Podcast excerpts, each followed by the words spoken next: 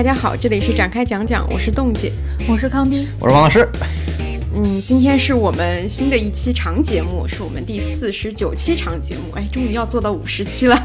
也是一期 新生特辑。对，这期上一次的那个电视报有最后跟大家预告过，就是我们这一期新生特辑是要讲一个主题，就是三十岁。因为我们就正好全员在今年都进入了三十岁嘛。对，上期那个评论区有人就在下面说我多少祝我们生日快乐。对，还有什么我三十几，我比你们都要大。我现在说没有，你比王老师要小。对，然后，嗯，所以这一期我们如果熟悉我们观听众的话，都会知道我们新生特辑一般就是会讲一些我们自己比较关注的问题，然后结合我们自己的一些经历吧，然后去跟大家分享一些我们呃比较掏心掏肺的一些一些东西。它不是我们去分析那个电视剧那样的一个很系统性的一个输出，所以会有点像朋友闲聊那样的一个气质。对对对，就是闲聊。嗯，对，都是个人的，就是我们最开始可以先聊一下。我们一个粗浅的，或者说是一个比较感受型的东西，就是比如说我们现在这个到了三十岁以后，你一个比如说跟二十岁的时候相比，你再去回想有一些什么很直观的一些不同，或者说你以前看过的一些电视剧里，或者说是一些影视作品里，对于三十岁给你建构了一些什么样的想象，我觉得是可以先作为一个热身的部分先聊一聊的。嗯嗯。老友记第七季第十四集专门拍了一集，就是 Rachel 三十岁生日这天，他们开始回顾各自的三十岁生日是怎么过的。我印象很深的，其实就是 Rachel 那那个生日，就他跟他的私人助理是在一块儿，但他私人助理是个非常年轻的小孩儿，就他那天就非常挣扎，一直在问他你你到底多大了？因为他一直没跟他说他真实的岁数，他告诉他二十四，然后 Rachel 就在那算算，他想在三十五岁的时候要孩子，那他想这个时候就应该结婚了，但是又发现他们的状态其实。不是一个结婚的状态，然后他就在这天跟他分手了。最近不在看《爱情而已》吗？因为辽源也是三十二岁，哎，我想，哎，他很不焦虑啊。因为那个时候我记得 Rachel 是很焦虑的一个人。哎，现在电视剧拍这个的时候，他其实没有把女性三十岁以后的那个焦虑放在一个很重点的东西在拍，他反而在拍他在谈一个很认真的谈恋爱的这么一个过程，然后跟老友记那个时候是完全不一样的。嗯嗯，对，毕竟三十而已，已经把这个题感觉有点破掉过了那种感觉。嗯。对我也是，对小的时候会对那个影视剧里面的呈现。出的三十左右的这个状态会很深刻，可能没有说把这个年龄放在一个很醒目的那个标签的一个记忆，但你会发现，就是有一些，比如说像《东京白日梦女》，它里面他们几个人就都是，他们有一个叙事，就是说我们经历的同龄人的两波结婚潮，然后我们现在三十左右了，我们曾经幻想我们可能会二十六岁结婚，二十八岁岁生孩子，等到什么东京办奥运会的那一天，我们肯定就已经结婚了吧？结果没有想到，他们最后那个时候可能都还没有一个，就或者说女主角没。没有一个稳定的呃进入婚姻关系什么等等的这种，然后包括像看《悠长假期》，它也是一个姐弟恋，当时也是。主要那时候你觉得好遥远啊，对，然 后不知不觉你你早就过了那个年龄。是的，是的，然后再加上之前我们也有提到过的，你可能呃我可能不会爱你，也是他会把熟龄就是作为一个标签去讲嘛。然后小的时候看这些的时候，一个是觉得像刚刚王老师说的，他离我很遥远，这个岁数离我很遥远。第二是这样的故事，它基本上都是同一种模式，就是呃。一个处在三十左右的一个女性，经历了工作和爱情方面的一些挫折，然后陷入一个人生的低谷期，但是逐渐的通过一些事情，她又重新找回了自己工作上的自信和爱情，得到了一个圆满的安慰嘛，就等于说是有了新的力量，然后可以从重新踏上自己的这个征程，还基本都是这样的一个模式。然后这个也会成为，就是它当然是给予我力量的一种来源，但是我会发现真实生活可能跟这样的呃故事的不同是在于呃年龄。并不是一个，就它不是像故事一样有一个完整的开头和结尾，它往往是处在这两种当中的横跳的。就是有时候会觉得说，哎，我也陷入了人生的低谷期；有时候会觉得说，哎，我好像还有很多可能性啊什么的。就是我会发现，真正到了三十岁的时候，会跟呃剧中的那个人物又像又不像。还有一个就是刚刚王老师说的那个。剧中年龄和自己的那个差别，我觉得也是一个很好的判断标尺。就是曾经的时候，你会觉得你看电视上都市男女，他们都好成熟啊，然后你觉得你自己特别像小孩儿。啊，直到有一天你发现，哦，原来他们的年龄设定，你算一算，已经比你小很多了。甚至你现在看《东京爱情故事》里面的丽香跟丸治都不到二十五岁，好像是刚刚二十五岁那样的年纪，就你还觉得还挺惊讶的。我我的感觉是，就今天咱们讨论的，与其说是三十岁的感受。不如说是这个阶段我们所面临的一些新的人生困惑，只是说它恰好是三十岁。嗯，我觉得本质不是年龄焦虑，是这个阶段所面临的社会期待和自我期待的问题。可能在之前，你可能觉得社会期待没有那么的重，然后你也不会把它看成一个，就别人对你的要求也没有那么的高。但这个阶段，就是我觉得自我期待和社会期待迎头相撞。然后我在想这期的时候，我就在想我对什么东西困惑，或者对什么东西有感受。我发现除了婚恋，我几乎对一切都有 困惑和感受，但唯独对婚恋没有什么太多的。为什么？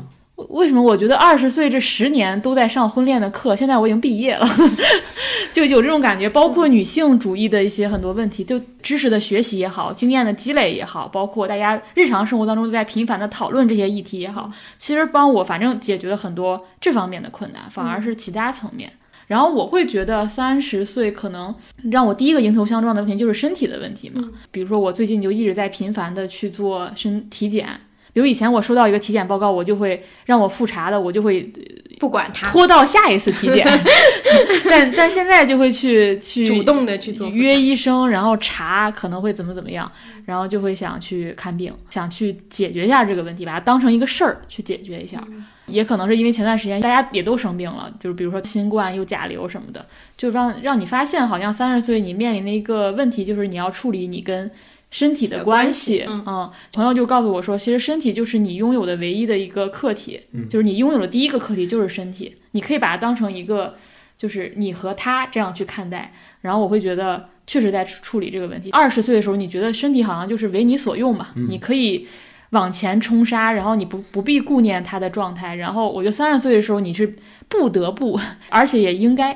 对，这个感受跟我很像。就你你你二十岁的时候会觉得。我是自己是强壮的，你可以自给自足的，我不需要任何人的帮助，就一个人可以处理生活中的所有问题。就三十岁会有一种感觉，我觉得判断这个临界点有个非常好的标准，就是你能不能现在还能不能一个人半夜去医院？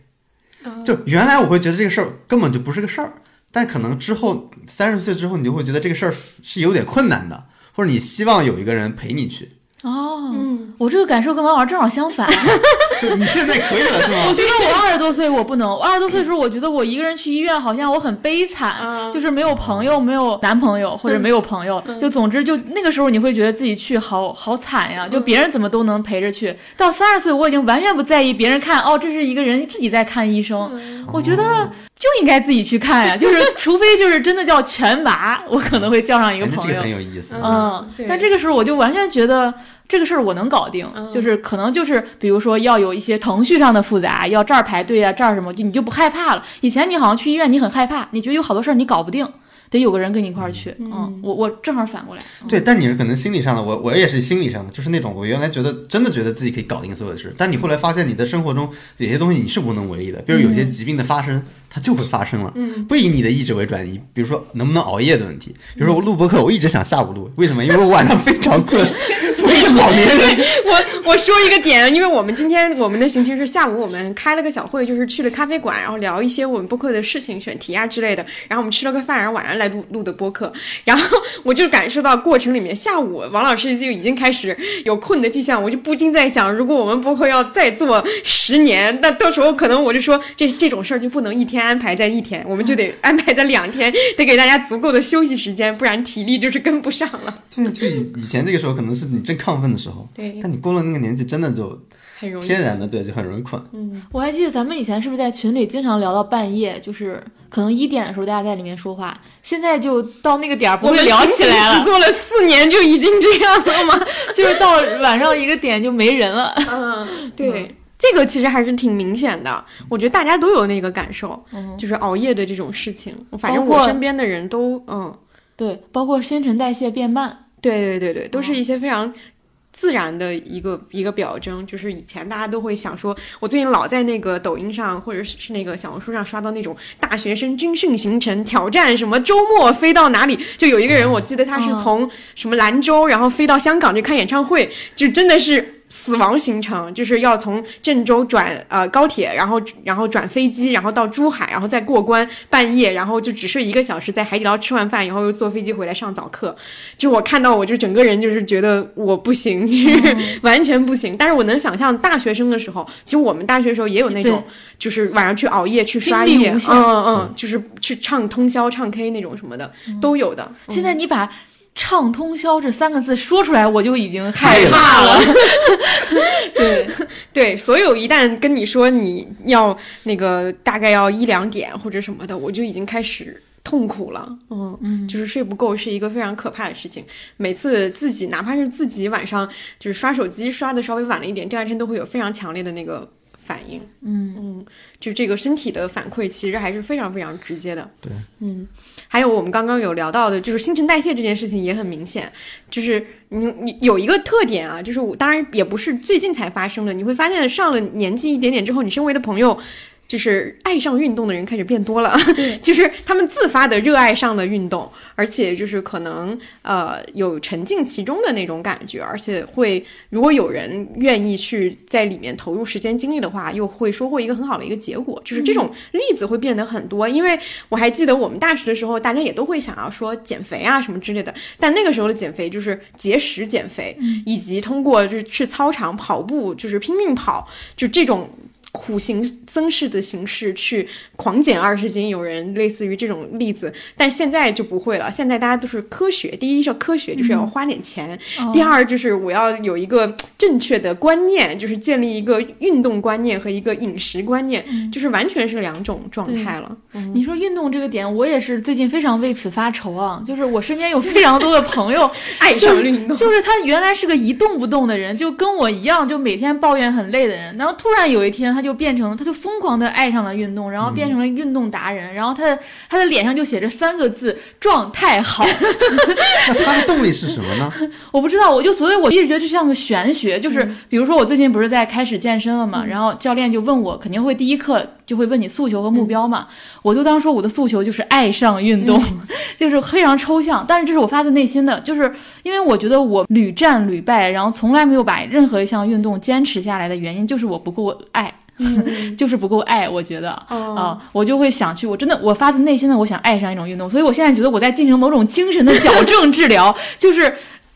嗯。嗯，你懂吗？我懂，我懂，就是让自己去爱上一个人，在给自己进行催眠。刚才你说那个让大家越来越科学和花点钱，这个我觉得也非常对。比如说现在大家运动不是像以前那样蛮力去练，你知道我教练的那个微信名叫什么吗？叫健身先健脑。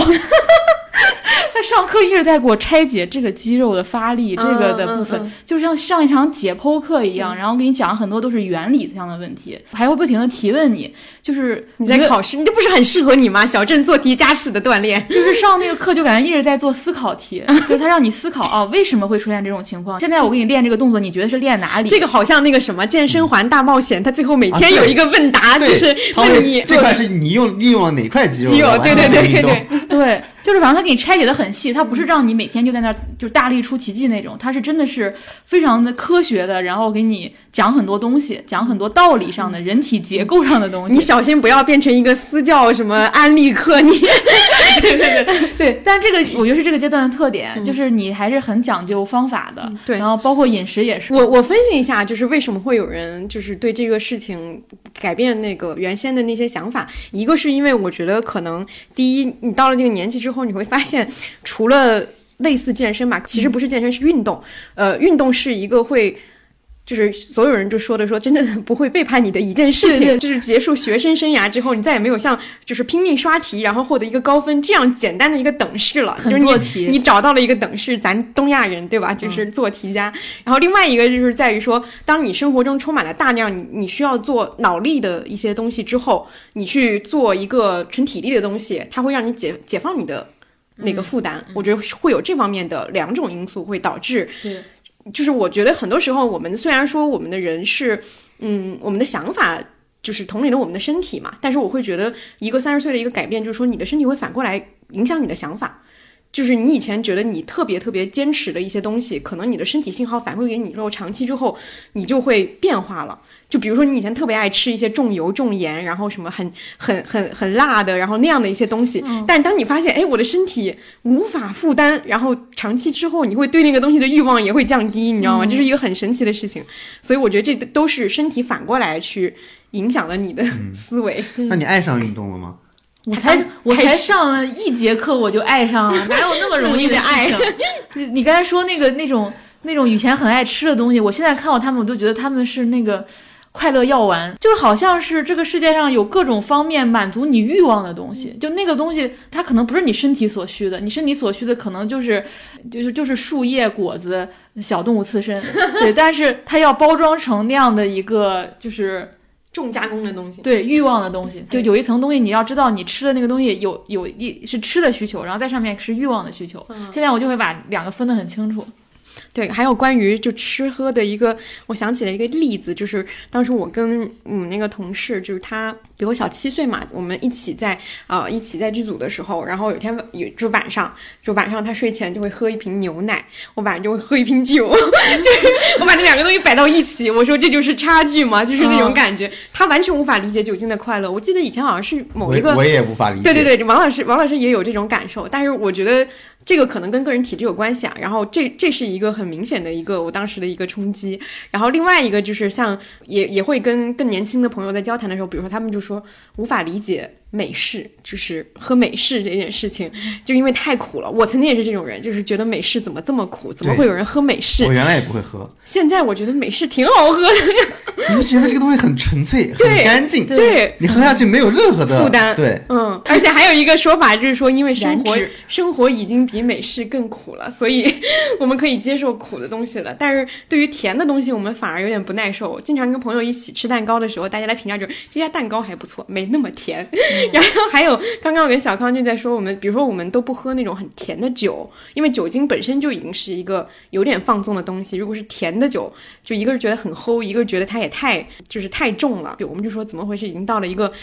呃，可以吃苦，但是受不了甜的一个年纪。嗯，我觉得冰美式还有一点是，冰美式能迅速让你进入工作状态啊，它像是开启你某种工作模式的一个按钮。对，但是我就是你这前提就是说，拿铁不行。对，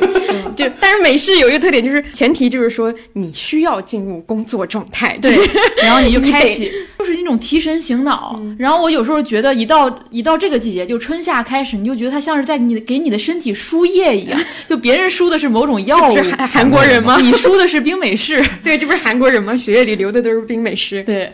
刚才我们说了很多都是身体相关的，对，就是还挺明显的。我相信，如果听众有跟我们差不多年纪，或者说，甚至我怀疑，因为我们的这个症状症状 跟这个社会发展有关系嘛，可能更小的。朋友可能他们也会更早显露出这种症状，也说不定。嗯嗯，对。但是反正这是这是一个非常非常明显的信号，我们开始注重我们的身体，而且就像小康说的，我们会把它当当成一个我们的朋友，或者说一个事儿去做。嗯，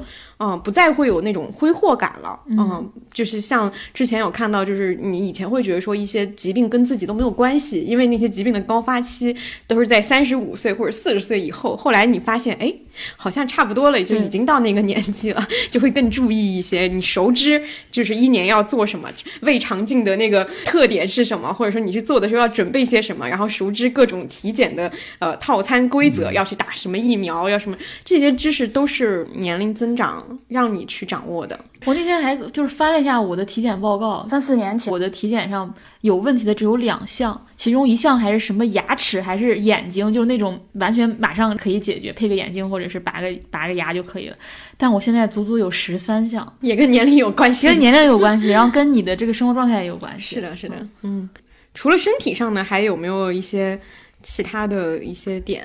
我很明显一个就是记忆力嘛，嗯我其实也发过微博，就记不住名字嘛。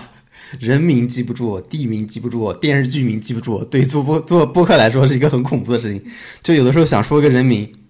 就是那个财阀家的男主角嘛，没有入选白白想的男主角叫什么？然后 他的老婆很漂亮，就脑子里会过一系列的东西，但是你就想不出来名字。就是他俩最后离婚了，但是他演了一个关于部队的太阳什么剧，然后他最早在 Running Man 里面当嘉宾，我甚至能想起来他第一期节目里边那那期他们。他不是当嘉宾，当主持人。那期那那天下雨了，那个画面我都能想起来，但我就想不起来他叫什么名字。对，然后我就会觉得说，嗯，经济的差异其实也是一个二十岁和三十岁蛮大的一个区别。就是我会记得以前的时候，其实你会特别的压榨自己的时间和精力，你哪怕不睡觉，你可以去赶一些东西，因为你当时是一个经济还没有独立的状态，你会特别渴望的去用这种方式去挣钱，然后让自己呃有这种站稳脚跟的感觉嘛。但现在你可能就会更加的去要做一些取舍和平衡，就是你没有办法再熬一晚上的夜，或者说几个晚上的夜再去为了一个呃。可能会有让你有收入的一个事情，你会觉得说这样的一个损耗对你来说，接下来一段时间都是不可弥补的。那我可能只能节省，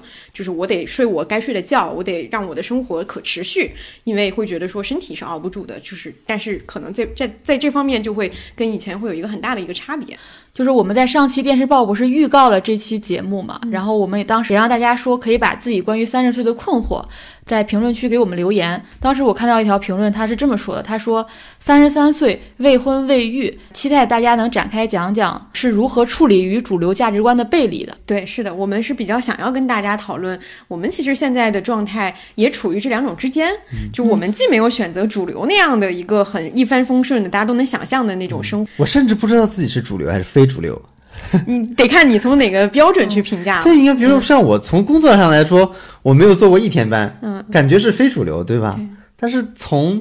嗯、呃生活轨迹上，好像也没有做过很惊世骇俗的事，一直也在找工作，也在上班，嗯也在工作中。因为媒体工作很多时候就是不坐班，我就没有坐过班。嗯对，但我觉得可能我我们去定稍微定义一下的话，我我我会更倾向于就是主流生活，我们去更多的去对标它，还是一个社会上呃广泛认可的一个想象。就是比如说，对于工作要达到一定目标那样的一个期待，而不仅仅是对工作具体的那个东西的期待，还有包括在婚姻和家庭呃这个事情上的那个期待。就是刚刚为什么那位听众会说他未婚未育，我觉得是一个很重要的一个指标，去判断你是否有这个啊、很很明确的这个社会化的那个标签嘛。然后这种我觉得是从这个方面我们去区分主流和非主流，所以我们处在的可能不是说离经叛道的那种非主流，而是我们强调的是一种呃不选择主流价值观的那种生活。我们可能会在这一期里面都把它归为一种非主流。比如说，我觉得我们都是处在这种夹缝当中。嗯比如说，我们我们没有说一定要不婚不育，嗯，是这么说吧？是这么说，是这么说。我们没有坚决的说一定要不婚不育，呃，我们保持这样的可能性。就是我觉得我们如果相对于我们在媒体看到的很多过着很更加放浪形骸的生活的人，我们肯定不是 嗯，非主流人。比如说，我们跟徐云比起来，我们简直不能更主流了。对，我们在北京是吧？还去写字楼上班，然后五险一金，然后又。反正就是非常 主流的某种人生，所以这是一个相对概念。对我们今天想讨论的这种非主流，我们就不会再在里面再去进行一个更细分的一个比较了啊。所谓谁更有非主流的资格，我觉得这个是没有意义的。嗯然后同时也是因为在三十岁这个节点，我们更多的感受到了这两种啊、生活状态它的张力，我们在其中受到了一些撕扯，所以我们这一期会很想要跟大家一起讨论这样的问题。也看到有很多听众其实是给我们发呃留言也好，私信也好，都在表达这样的一种撕裂。我觉得这可能是一个相对普遍的一个现象。嗯如果你也有跟我们一样的困惑，我觉得可能我们接下来的讨论，呃，希望能够给大家一些共感吧。我觉得是这样的一个、一期节目。嗯，对，我觉得我们今天其实主要想聊的话题就是主流焦虑，或者说主流危机，嗯是我们自己给它命名的一一个词。大概意思就是说，我们到了一个主流对我们非常有期待的年纪，比如三十多岁，但是我们却没有选择主流道路。那我们面对主流应该是一种什么样的态度呢？如果我们选择了某种态度，我们应该怎么向别人解释这件事情，或者向家人交代这件事情？嗯我觉得核心可能是这个。然后在这儿，我可能我想也跟大家分享一个概念啊，就是我前段时间不是看《简单心理》不是出了一本书嘛？那本书当中他提了一个词，我觉得很有意思，那个词叫社会面幸福。嗯啊、大家也知道社会面这个词是怎么来的啊？他当时那个书里面这么说的，就是就是社会面幸福也是社会的一套大家认为你是幸福的人的一个标准，这个标准也是非常严苛的啊。比如第一点是在你工作的城市有自己的房子，因为有房子意味着你终结了某种漂泊感。第二点是有收入比自己高的结婚对象。第三点是你在公司当中是总监。注意，不能是小职员，也不可以是创始人，因为前者太卑微，后者太劳神。至于为什么是总监，可能是拜国产职场剧所赐吧。这是那本书里我觉得写的非常俏皮的一段话啊。对对，嗯 然后他接着说，他说，当你满足了这上面三个条件，那么不管发生了什么不幸，你都是社会面幸福。嗯嗯，这个话其实意思就是说，只要你满足这三三点，你就是一个幸福的人了。你你在这个情况下，好像你也没办法诉说不幸，等于说这个是社会认为你幸福的标准，它是完全非常客观的，可以拆解的，嗯可以拆解成动作的。而不是一个精神层面的幸福，所以它称之为社会面幸福。我觉得某种程度上，它也是一种主流上的期待。如果一定要工资比比你高，那总有一个工资比你低啊，就是两个人之间总有一个人不幸福是不幸福的呀。对他这个点其实是父母的想法，就他站在这个社会面幸福，其实是按照父母对孩子的期待。期待哦，因为我会觉得，我那之前，嗯，回家这次跟我，呃，跟我妈聊天的一个整体感受，就是好像我们的父母辈，嗯虽然他们大部分人可能都是选择过着是一种社会面幸福的生活，对啊、就是他们的那个人生阶段，我刚刚就他就算。不不满足三条，他也至少是满足个两条。对对对对对对，而且会觉得说这个东西没有什么可质疑和讨论的，嗯，呃，我所区别就在于说我达到了或者没达到，达到了我就成功了嘛，失败呃但没达到我就失败了，类似于这样的一个区别。然后比如说我刚刚就在想说，其实我们在呃学生阶段，我们的很多东西都是以一个我们明确的年龄去进行一个划分的。比如说你七岁开始上小学，那你正常来计算的话，你就是一个什么样？十八岁进入大学，然后你就是二十二岁毕业等等，就是这样的一个很明确的一个时间。就是为什么三十岁会成为一个节点？我觉得也是跟以前的这套逻辑是有相关的。就你二十二岁毕业，那你可能花几年的时间去获得一个工作上的一个平稳的，就像刚刚说的那个。总监，我就换到以前，我不知道可能是什么科级什么副科长呃，副科长对对对，副科什么类似这种。那然后你再花呃一年的时间解决个人问题，然后再花三年的时间，然后生一小孩儿，然后你三十岁的时候，可能你就是小孩儿至少三到五岁了这样一个状态，就是一个正常的所谓三十而立的一个时间节点，它是这么去。明确的推算推算出来的，但是现在由于各种环境的变化吧，我们还是那样的一个毕业的年龄，但是留给我们的这个时间变得宽广了一些，嗯。所以我们的人生选择也都往后推移了，所以会导致现在有很多所谓的像我们这样的非主流的状况出现。嗯，这可能是我们这一代人会比较集中面临的一个问题，又因为我们都是独生子女嘛，就是会有很多这样的矛盾，或者说大家的一些讨论，其实都归结于这样的一些人生选择的不同。对，嗯我觉得这个问题就是，比如他刚才列那三条，他命名为社会面幸福嘛，但是那个不是我想要的幸福呢，怎么办呢？嗯，比如与之对应的就是我会有一种非必要不幸，就是就是那是他定义的社会面幸福，但那不是我想要的生活，或者不是我定义的当中的幸福啊。那这个时候我就会面临这个矛盾嘛。就比如说刚才那些，我觉得它意味着目标非常明确，动作也非常明确，对衡量的标准和结果也非常明确。反正那三点你达到了，但是我们可能想要的东西，或者想希望过过的人生，它是很模糊的，它是很抽象的，它不那么明确，它无法拆解成具体的动作。那该怎么办呢？嗯我觉得，所以我会，我最近的口头禅就是不幸。嗯，对，小康就私下老跟我说我好不幸。对，对，然后我就会觉得我这种不幸就是一种非必要不幸，就是我他没有，他甚至没有理由说出口。你看起来这个人过得也挺好的，然后我之前还用了一个词，就是稳中向好。你怎么老有这些？你这次形容自己的生活词汇量倒是挺丰富的。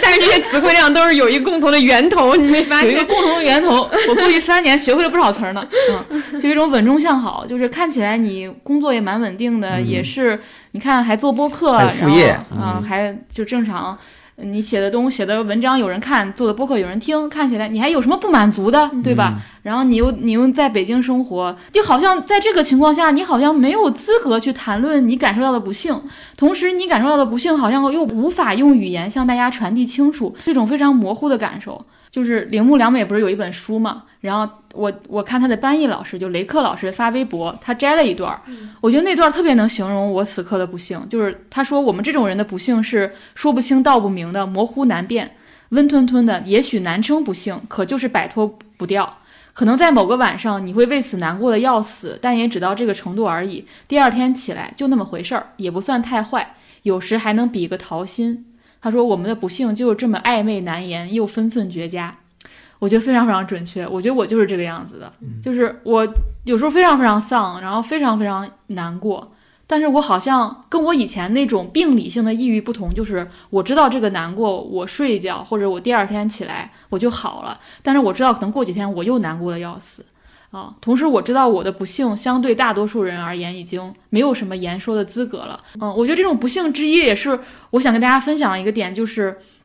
我会觉得我们时代的价值结构发生变化了。就是我觉得宏观上来讲，我们的价值结构可能到了一个需要重塑和矫正的一个时间点。你就先不讨论说疫情三年是不是经济下行，但是你看看眼下，我会觉得就是我们当时就是被影响的那套价值导向，现在没有那么起作用了。包括我们以前相信的那种就市井雄心这样的事情，也不再起作用了。我觉得在一二年和一三年左右。那个时候我们二十出头，二十多岁，我们相信一个稳定的未来，或者说一个不变的未来。那个时候我觉得我们很流行所谓的搭火箭叙事，嗯，就是你要坐在火箭上，啊，你在火箭上有一个位置，你怎么样也会飞升，飞上天。对你不一定是开火箭那个人，但你要在火箭上有一个位置，你别就是你要赶上时代这趟列车嘛。对，包括有好多年轻冒险家的叙事，那个时候大家相信就是，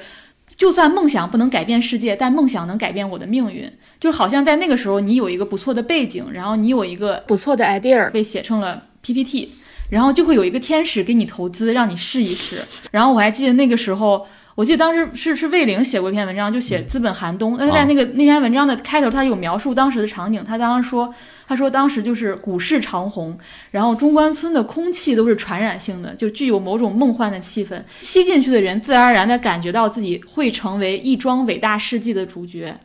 我觉得这个东西现在没有了，它它其实早就没有了。我们所有人才意识到，就这个东西是完全没有了。以前可能稀稀薄薄的，比如到一四一五开始说啊有资本寒冬了，然后慢慢一六一七可能坐实了，然后疫情三年，现在我觉得可以正式宣布，这个东西就是彻底连个灰儿都没有了。对，然后我现在就会觉得，你现在还有人会觉得自己是伟大事迹的主角吗？我就不会吧，我就现在都觉得自己是时代裹挟小人物。我觉得小人物都不是，我现在就希望我不是伟大事迹的炮灰，嗯，只希望那那个时代灰尘不落在自己头上。对，不落在我自己头上，我不会觉得我是主角，我也不觉得我是配角。我觉得就是那粒灰，千万别落在我身上。我现在就觉得最美好的人生，可能就是一个快乐自足的个体户。那也是我今天跟 栋姐聊了，我觉得就是快乐个体户，这就是我想象到的最美好的未来，就是。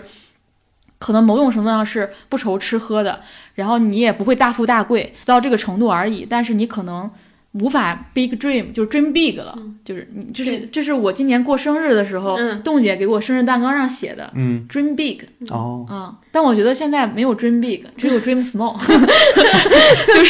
我得花费可能跟原来一样的力气，我才能 dream small。对，然后我觉得接下来我们就可以从一个更具体的一个点，就是工作这个点，是可以去展开去聊的。嗯，因为像刚刚小康提到的，也其实是时代对你的一个个人成就的一个期待嘛。对我插一句，现在可以看到后面那个月亮，感觉好，好大呀，对，好大。就是我为什么想提出“快乐个体户”这个词呢？就是我觉得这个词不仅是一个时代的变化，就比如说这个时代有很多所谓的自媒体人、UP 主，就像我们今天说的，就是宇宙尽头是直播。嗯，对，就是我觉得不仅是这一层，我觉得同时里面包含了一点，就是大家是不是不太认同现有的职场的权力机制？包括我们过去，比如说大家进大厂，是大家相信相信你在坐火箭，大厂就是复兴号。对，但后来你进入就是才发现里面有。各种的不平等，包括是对年轻人的压榨，嗯最后你发现那个梦想没有被兑现，那个承诺是虚妄的，或者是你要付出巨大的代价。很多人可能在里面卷着卷着，发现自己的身体或者精力可能随着年龄的增长。无法再跟上了，那该怎么办？就是大家可能对“系统”这个词越来越敏感了，越来越要求，也不是越，我觉得不是要求高，是终于正视系统了。所以你会觉得，呃，系统或者说是呃，去成为一个集体中的一份子，对你来说。它逐渐变成是一个不划算的事情，于是所有人都开始想说：那我自己作为个人，我有什么办法？用一个 用一个那个什么词汇，商学院词汇就是个人赋能。对，你就开始逐渐 真多，逐渐开始想的是我自己还能做些什么事情？为什么现在会有这么多的博主，或者说自己也要做自己的品牌？我觉得背后其实都是这样的一件事情。对，但他做这件事的时候，我觉得还是很需要勇气，他也是很艰难的。是的，就我三十岁的时候。其实非常想进大厂，或者说你其实处在一个纠结的是环境中，就你其实清楚的知道自己进大厂是不会快乐的，会有很多痛苦的，但你还是想进，为什么？那他就是有一种安全感，你一定要找那个安全感。我当时的感觉就是，我又想进，我又不想进，面试都参加了，那个 HR 最后问我的时候，我不知道我自己是不是潜意识里面就不太想进。他说：“那你这个播客还做不做呢？”那我说：“当然要做的呀。”他他就跟我说：“哎，因为我们这个公公司这个业务会牵扯到很多。”别的项目，如果你还有业余的收入，其实是不太好的。所以他的暗示就是，如果你想来，你其实最好的就是不要做。或者说，他还另外说了一点，就是，哎，我们这个，你觉得你从这个传统媒体行业到我们这个大厂来，那我们大厂其实是有规范更多的，我们的链条更多。那我说，我就跟他说，我做内容，我觉得链条是越少。越中间的环节越少，我的内容能保证最大的充分。他说：“那我们这里其实可能需要更多的审核，那你能接受吗？”说我说，所以你们做的不行啊。然后就聊崩了。但我当时想，我到底是想进呢还是不想进呢？哦但是那种感觉就是你又想进又不想进。我的感受就是，我非常想找到大厂给你带来的安全感和三十岁左右社会对于男性的要求，就是你需要有一定的位置，告诉你，哎，我曾经进入到大厂拿到了一个什么东西。什么职级？对我，甚至觉得我拿到了，我很快辞职我都行，但我要过一道。它有点像，哦，它是一个奖励章它有点像那种，如果你作为有钱人说我不在乎钱，啊，我觉得 OK, 和你作为一个穷人说钱不好，就他给你带来的压力就是这样子的压力，就你明知道你不会快乐，你明知道在里边你不会，甚至可能你很快就会辞职了，但你仍然想去去去过一遍这个东西。就这个东西像是一个护身符，或者像你经历过才能完全把它甩开的一个东西一样。就对这一代人来说，就是我们要跳下这个系统的列车的时候，其实是非常困难的。对对他不是说我们觉得哎这个行了，我们就自个体户了，是吧？对对对大家就觉得就行了。他有点像当年那些体制里体内下海去淘金，就改革开放刚开始。对，而且那一辈人里面其实有大量的失败者，对呀、对对有大量失败者，但是他们的事情不会被写出来嘛，对，所以我觉得我们就是有松动，但是松动的同时，也是一个更加很纠结的纠状态结的状态，是的它不是一个很顺其自然。我们大家已经任意都去当 UP 主了，是吧那？也或者其实你发现现在 UP 主不是很惨吗？很惨，就是很多，我听说很多的那个呃自媒体人又回去上班了，嗯是吧？所以与此同时才会考公考编热啊，才会同时一方面大家在各种系统当中挣扎，但另一方面大家又会比如说上岸成为一种大家的期许嘛高频词我刚才想说，王老师说的就是最后总结那种纠结的状况嗯。是怎么产生的？比如说一一二一三年那种，也是某种意义上的下海嘛，就类似于改革开放那个初期的时候，就是你因为那个时候一个前提就是你相信明天会更好，嗯，虽然你也会有纠结，但你会朝着更冒险的方向行动。是会鼓励冒险，啊、当然，你个体在选择的时候一定是挣扎的，一定是说，呃，到底哪个更好，你肯定是犹豫的。但是你当时觉得整个的社会气氛是大家是向着一个明天会更好的一个方向，但现在这种纠结，我觉得大家更多是，呃，是没有选择下的纠结。嗯你你你是往前进也不太对，嗯往后退也也不太对，嗯是这种状态。但过去那种也是一个冒要要不要纵身一跃的那种、嗯那样一个姿态，就是你有勇气的人，你可以纵身一跃。但现在是我觉得是没有选择的，我不知道这这个讲出来会不会太丧了，嗯但是我的感觉就是我们过去一年不是。就是看到了很多这届年轻人的故事嘛，你看到这些故事都是标题都是当一个年轻人选择什么什么什么，但我老觉得他不是个主动语态，他这句话里面总是让我看到一种被动语态，就是我没得选，我觉得这个也确实是，呃，我们正巧处在这个年龄阶段所面临的一些，呃，社会给我们提出的一些困境问题。就像刚刚说的，为什么工作会成为一个这个时候的一个巨大的一个难题，就在于说，就比如说更具体一点，你觉得到了三十岁，你以前小的时候你觉得那个期待，其实跟你刚刚说那个社会面幸福那个是一样的，你一定是一个小小的管理者了吧？你一定带着下面有一些年轻的人，你成为一个在工作上雷厉风行的一个一个一个人。然后甚至后面还会有一层，就是说女性也要在这个过程里面去获得更多的一些在职场里面实现自我嘛，等等这样一些叙事。但这些叙事，这种昂扬的叙事，往往都会被一些客观的情况去打断，所以它就会逐步的又再去拷问你。你是否有这样的一个持续性？所谓的像以前说的稳中向好，或者说缓慢上升，嗯，你其实我觉得是对于这个东西的期待和想象也已经打断了。嗯，所以你对自己生活就是有一点卡在半中腰的那种阶段的那种感觉。对，嗯，我觉得在工作上还有一个非主流，就是现在我觉得大家很多人会面临一个问题，就是我一定要上班嘛，就我一定要找个班儿上嘛。我记得当时那个徐云直播的时候，不是好多人问说你怎么不找个班儿上啊？他说是你们家工厂，他说你家开电子厂的吗？就现在很多人不是会做数字游民嘛，就他不一定要在一个办公室当中工作，他也不一定要是就是成为某个公司的一员。当然，我们仨现在目前都不算是这种选择，我们是挣扎在里面。挣扎在五险一金这个东西，我们还是想要交的那种阶段，是吗？我其实有个问题一直很好奇，我就想问你们俩，刚才提到社会面幸福吗？对你们来说最大的压力是什么呢？就是在三十岁这个节点是对吗？差不多这样的一个环境下，嗯嗯，我觉得我的那个压力还是来自于婚恋焦虑的这部嗯分。我跟我妈在聊这个问题的时候，其实我们的共识或者说我们的讨论经历了几个阶段。比如说最开始她说，她她以前对我的期待就觉得说需要有一个人陪伴我，就是她想象的就是说，比如她跟我爸现在两个人互相扶持，呃老了一点以后大家一呃就是也可以一起出去玩啊，然后还可以生病了以后互相照顾啊。她是觉得说孤独终老这件事情她不可以接受，或者说他觉得这个东西比较凄惨。然后，但是他现在他的观念有了一个转变，就是他在想的是你人生的驱动力来自于哪儿？他他的答案是他人生的驱动力一部分来自于他有一个小孩儿。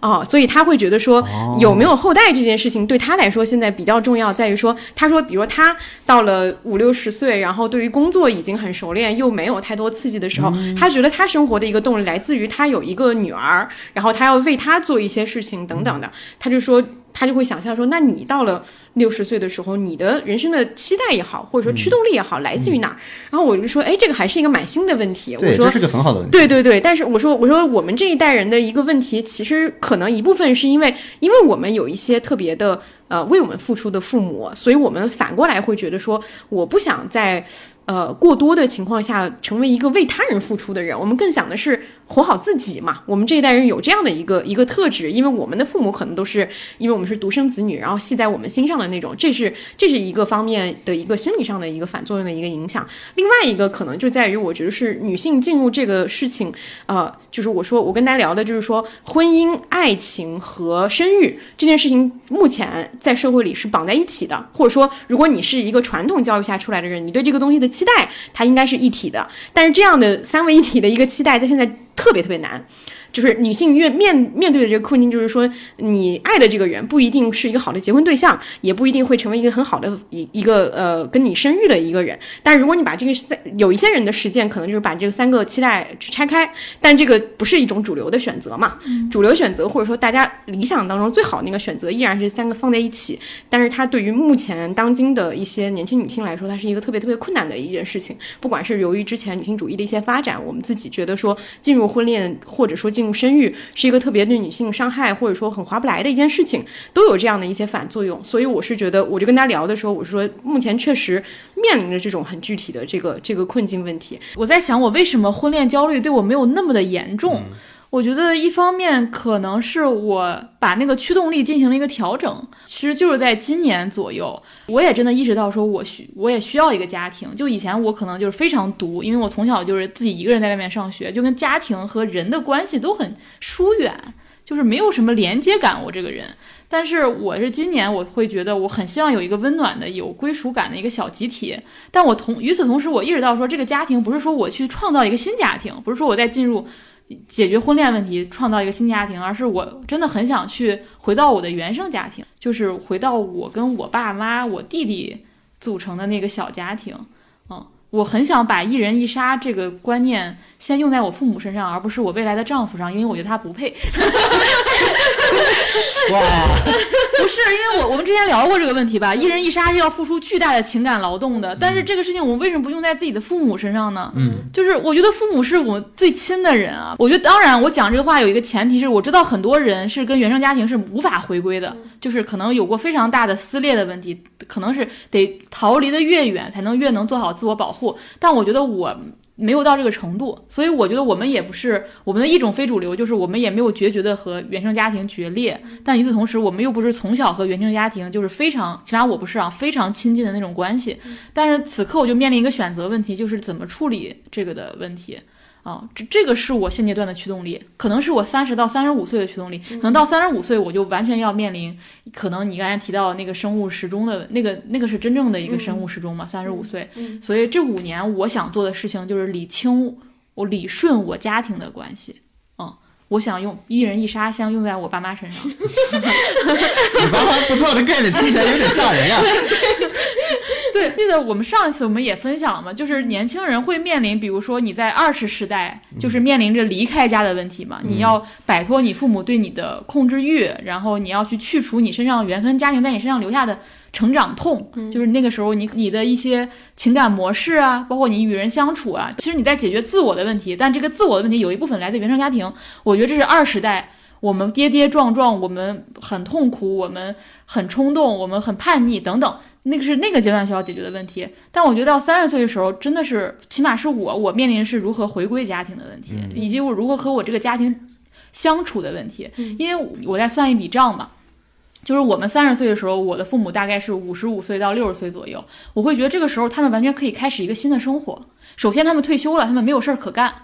他们没事儿。为什么会有婚恋焦虑呢？就是因为他们退休了，我 没事儿可干说这个点，退休了没事儿可干，他就希望你帮他们创造点事儿。对比如说你生个生个小孩我给带。你带哎，嗯我的退休生活有事儿可干了。对，但我现在就觉得，我不想让他立马一退休，立马又开始为我打工，嗯为我小孩打工。我是觉得你五十五到你七十之间这十五年。你完全可以想干嘛干嘛，你可以去做新的事儿，比如妈妈，你可以去学开车；爸爸，你可以去各各地玩儿，对吧？你可以，你可以去开展开展你新的兴趣爱好。你你的人生能够活蹦乱跳，能够就是不在病床前，就就是还是身体健康，有一定的精神也好，有一定的体力也好，这是最后的十五年了。这个我补充一下啊，因为我跟我妈也聊过这个问题，因为我能感受到她对我的这个期待也一部分来源于这个，我觉得这个也挺现实的。因为为什么大家在三十岁左右是一个高频的生育的年龄？早点现在啊生，我还有能力帮你对带。，对 就是因为，而且这个也恰好呃对对应了一部部分父母的退休年龄。对，就是很多人为什么在这个阶段这个期待会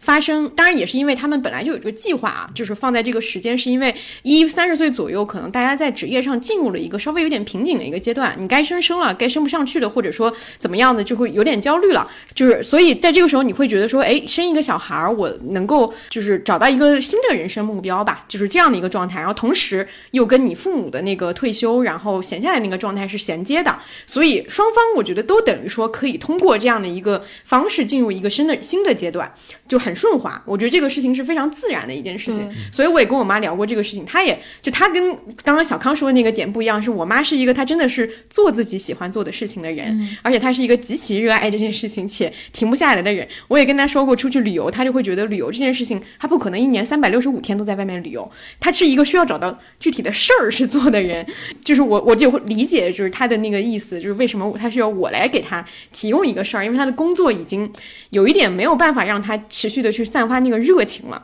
她其实缺乏一个热情，她不是一个、一个物理上的一个事儿，所以我我就是觉得说，呃，为什么婚恋焦虑它背后大家的所谓的父母催婚的这个事情，它背后其实隐藏着很多很多的问题，就包括说我自己也会焦虑的一个点，就是说当父母年老了以后，他们有人生病了。而我又不在他们身边，或者说是我就算把工作辞了，去到他们身边，一个人去照顾父母，年年年迈的父母养老，或者说是这样的一些问题，其实对于确实从实际的物理层面上来讲，对于一个人来说是难以负担的。嗯，就是确实会有这种很现实的问题，它会存在。它不仅仅是单纯的说是希望子女去进入一个婚姻生活的问题，它其实背后有很多。呃，养老的问题，包括你自己以后要怎么样去处理你自己生活的问题，我觉得都会非常的具体。是，我觉得这是一个很有趣的现象，就是你二十岁实际上逃离的过程，但你到三十岁，你不得不重新跟你的家庭建立亲密关系。这个是我当时看到一个学者叫严云祥嘛，他是研究中国家庭结构的一个学者，就他对黑龙江的一个农村进行了一个长时间调研，有他的调研结果非常有意思，就他发现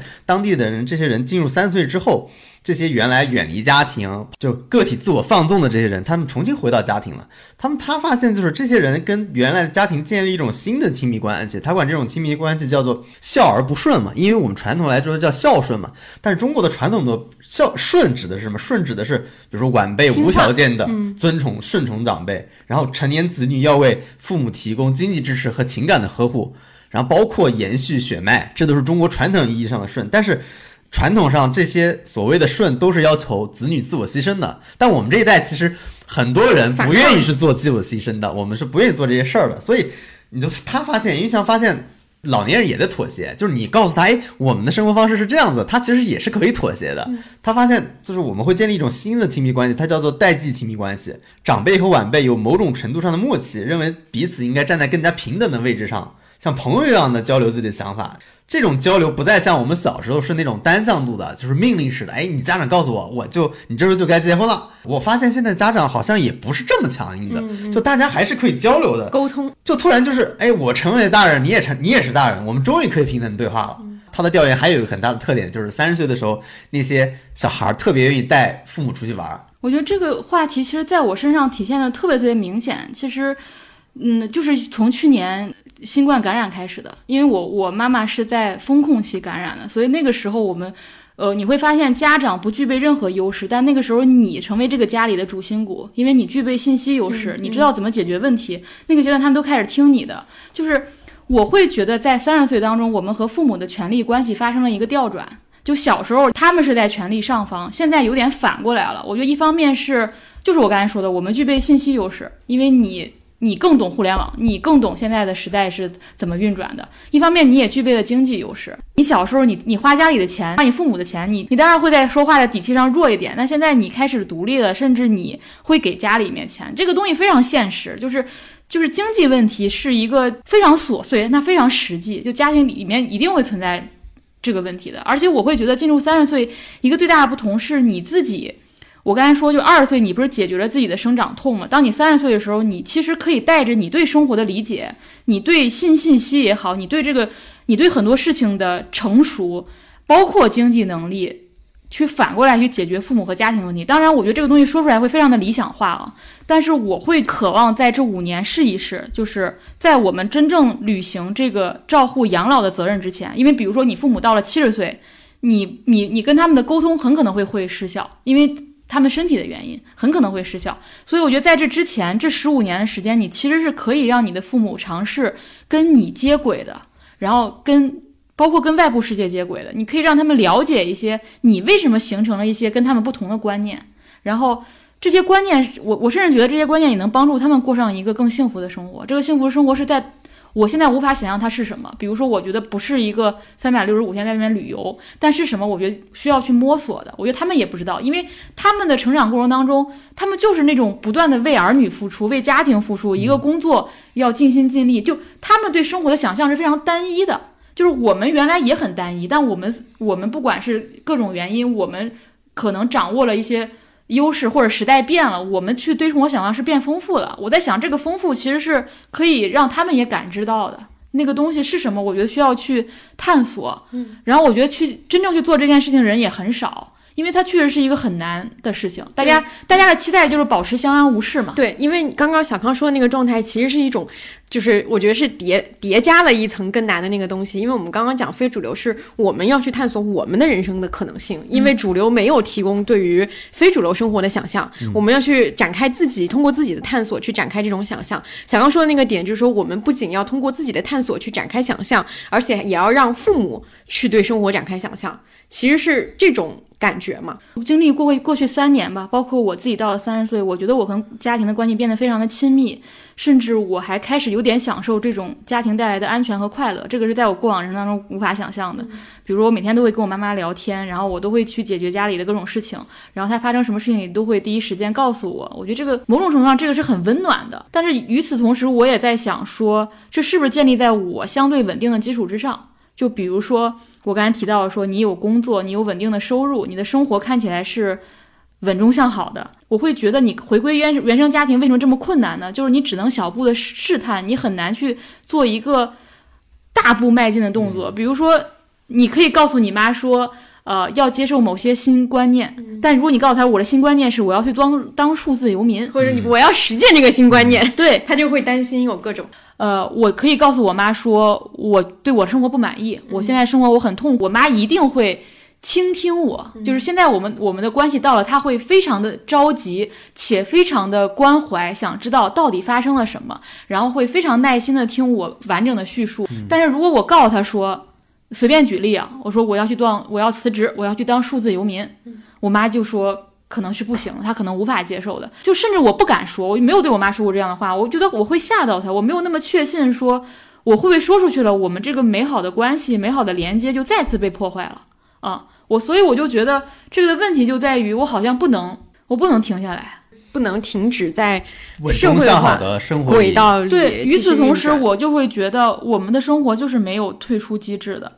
呃，这个是当时向标不是解释“内卷”这个词的时候，他说“卷”这个词意味着就是你没有退出机制嘛。我现在就不强调退出机制了，我现在觉得没有暂停机制，就是我们好像一提一说一个人要停下来，就好像这个人又要偷懒了，嗯，然后他又懈怠了，然后。他的履历上会有一段 HR 之后会问起的空白。对我记得我当时发微博说这个事情的时候，有个人说，就为什么 HR 问说为什么你的简历简历上会有这段空白？他说我要喘口气，然后 HR 就说你的这口气喘的时间也太长了。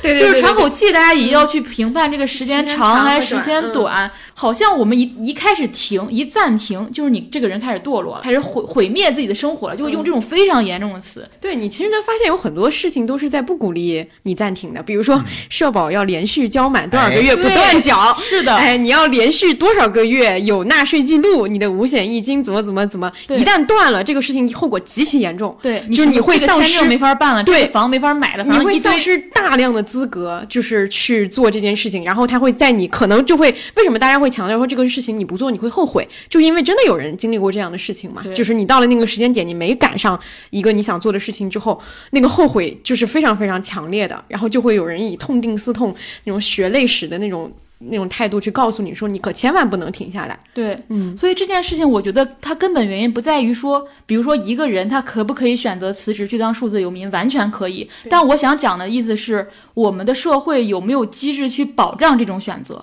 就包括你说的，比如说五险一金这样的事情，他会不会去惩罚他？当然，你作为个体，你做什么选择都行。对，但是你要付出的代价是怎样的？太大了，就是就是我们这个系统的设置，就是说一个人要。不断的运行下去，不断的把自己投入到这个柴，就是像一根柴一样投入到这个炉子里面烧起来。对，所以我最大的困惑，或者说我最大的压力，就是我非常渴望从这么高速运转的世界当中抽离出来。我不想要像一个陀螺一样生活下去。然后我也希望说，我们的系统或者说我们的这个社会机制是相信人不是机器，人无法像机器一样。运转下去，甚至这个暂停是非常必要的。你停下来，不仅不会回不去，很多人为什么不想停下来，是担心再也回不去了，回去没有我的位置了。但是我觉得要扭转过来，是能不能，有可能是停下来是更好的，是不是一个人停下来休息一段时间，他有可能可以工作的更好，他的效率可能更更高，他对人生的新的感受、新的灵感。就就多了呢，就是，所以我很羡慕国外的那个所谓的 gap year 之类的，包括我为什么最近越来越觉得重启人生，就是我最近不会想起什么黑暗荣耀，我老想起重启人生，就是为什么我对那部剧感受越来越强烈，就是我发现确实没有人告诉我说你可以不变强的活下去。我从小接受教育就是你要越来越好，嗯，越来越燃烧自己。我所以，我其实对自己是一个非常法西斯的人，就是我会觉得我对自己已经非常非常暴力了。但是你在这个内容行业，你会更加暴力。大家期望你一篇写的比一篇好，你一个创意比一个创意佳，你一期播客录了比一期好。今天说的话，明天不会再说。你你是个不断自我更新的，但这个东西真的，说实话，它是一个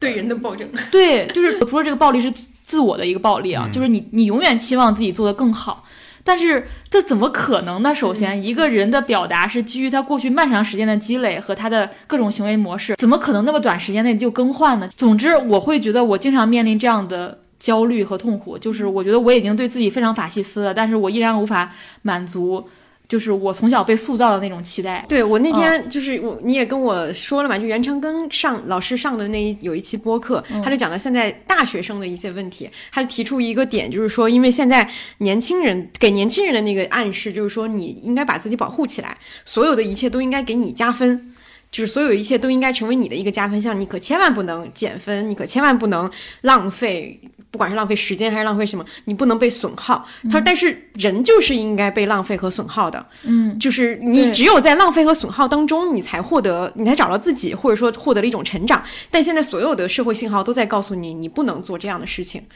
然后人就会出很大的问题。这个其实我觉得像刚刚小康说那个点，确实是我相信更年轻的朋友也会有的一种感受。对，嗯，因为他们的焦虑更加具体，在于说我得有一个完美漂亮的一个履历，才能找到一份好的工作，对，或者说是我得有一个完美的大学的实践经验。所以你知道，我关于停下来最大的焦虑，不是说我不能停下来，我现在可以选择停下来，但你知道你在最大问题是什么吗？就是我没有过过停下来的人生，我没有停下来的经验，没有对于停下来的想象。你真的让我停下来，我就在想，我真的在想，说我会不会更加焦虑？我不知道啊啊！我停下来过，我停下来过，就是我抑郁的那几年。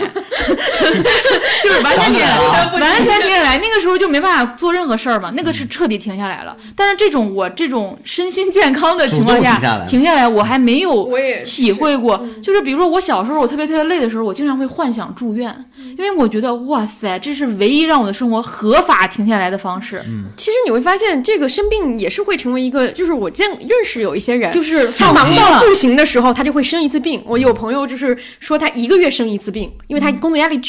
个月生一次病。我觉得这就是一种身体，或者说是一种信号你的你的脑子在影响你的身体。对你其实就我觉得它就可能跟你刚刚说的那个情况是一样的，只有这种方式能够让我合理合法的在这个社会停下来。所以我当时我还想说，就是其实现在的职场应该建立一个所谓的这个心理住院日。